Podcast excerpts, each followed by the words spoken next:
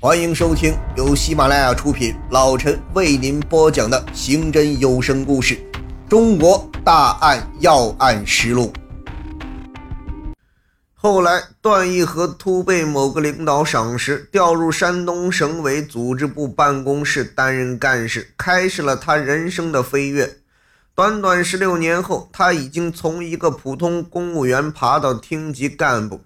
一九九四年二月，段义和已担任山东省电子工业局党委书记、副局长的段义和，被组织上派往聊城地区，挂职担任聊城地委副书记，时间两年。挂职锻炼又叫做镀金，目的是为了下面的高升。电子工业局是个二级局，属于副厅建制。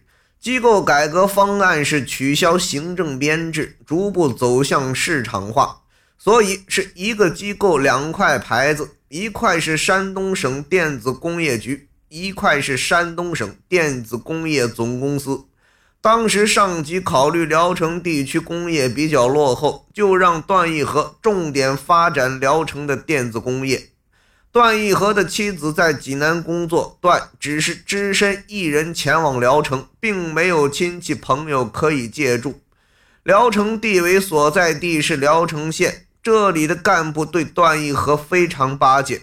为了安排好地委段副书记的生活，地委办公室让段义和住在县委招待所一个豪华套间里，并让招待所派专人照顾。而招待所安排的是他们长得最漂亮的服务员，年仅十八岁的农村女孩刘海平。当时段义和四十八岁，比刘海平大整整三十岁。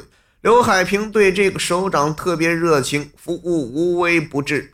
段义和对这个年轻性感的小柳姑娘也很有好感，加上老婆正好不在身边，没人管他。所谓男追女隔座山，女追男隔层纱。一来二往，两人就勾搭上了。一次，地委的干部到段义和的套房汇报情况，惊讶地发现刘海平服务段义和，居然服务到了床上。所谓好事不出门，坏事传千里。没有多久，段书记的绯闻就传开了。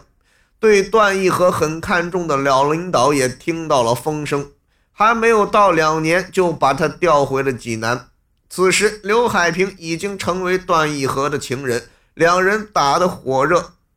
段义和对这个小情人还是很不错的。刘海平本是农村户口，初中都没有毕业。段义和把他转为城镇户口后，又帮他办理了招工手续，安排在聊城某电子集团上班，工作非常轻松。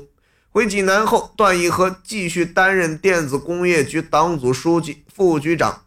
不久，段义和就把刘海平调往山东省电子工业局下属的劳动服务公司，并在济南为刘海平购置了一套住房，金屋藏娇。段过起了家外有家、一妻一妾的生活。一九九七年底，段义和调任济南市委副书记，并兼任济南市委组织部部长，官至正厅。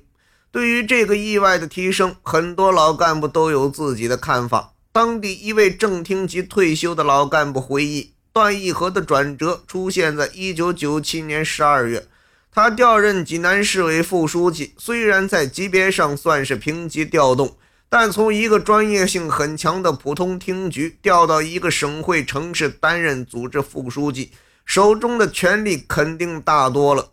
这次调动是段义和仕途中的关键，若非有贵人相助，很难完成。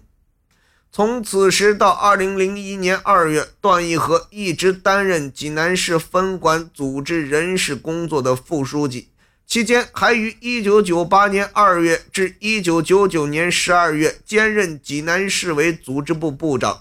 重回组织系统的段义和开始如鱼得水。据当地多位退休老干部回忆。段义和在济南政界的口碑开始变坏，也就是在担任市委副书记后期，主要是用人问题，甚至在当地政界一度流传着一个不成文的说法：济南哪个处长、局长要升职，不得找老段。此外，他喜欢在各部门安排解决自己亲属和亲信的工作问题，这在当地已经不是什么秘密。据介绍，段义和的不少亲属分别在省市县各级人事、财政、宣传系统的重要职位上工作。